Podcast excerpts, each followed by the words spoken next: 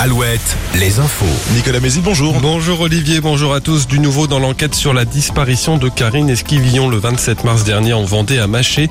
Son mari Michel Pial a été interpellé ce matin à son domicile et placé en garde à vue. Son récit est au cœur de l'enquête ouverte pour enlèvement et séquestration. Michel Pial, qui a signalé cette disparition le 3 avril, dit avoir échangé des messages avec son épouse pendant plusieurs jours affirmant qu'il s'agissait d'un départ volontaire. Mais le portable de la quinquagénaire a été retrouvé à Maché presque deux semaines plus tard.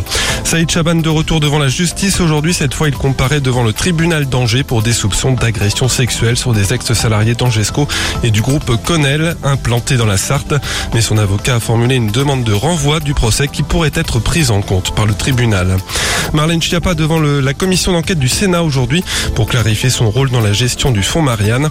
Une enveloppe de 2 millions et demi d'euros pour lutter contre le séparatisme créé après l'assassinat de Samuel Paty. Hier, des perquisitions ont été menées chez d'autres acteurs de ce dossier, notamment Mohamed Sifawi, l'ancien et éphémère directeur de la communication d'Angesco à la tête de l'association qui a le plus bénéficié du fonds Marianne. Le bonheur est-il affaire de raison? L'art nous apprend-il quelque chose? Transformer la nature Est-ce gagner en liberté? Ce sont quelques-uns des sujets de dissertation proposés ce matin aux 550 000 candidats qui passent l'épreuve de philo du bac. Ils passeront ensuite le grand oral d'ici la fin du mois. À la télé, un nouveau numéro du Monde de Jamie ce soir sur France 3. Sur le thème de la sécheresse et du manque d'eau, une émission en partie tournée en Vendée, à Noirmoutier et au Sable d'Olonne, entre autres.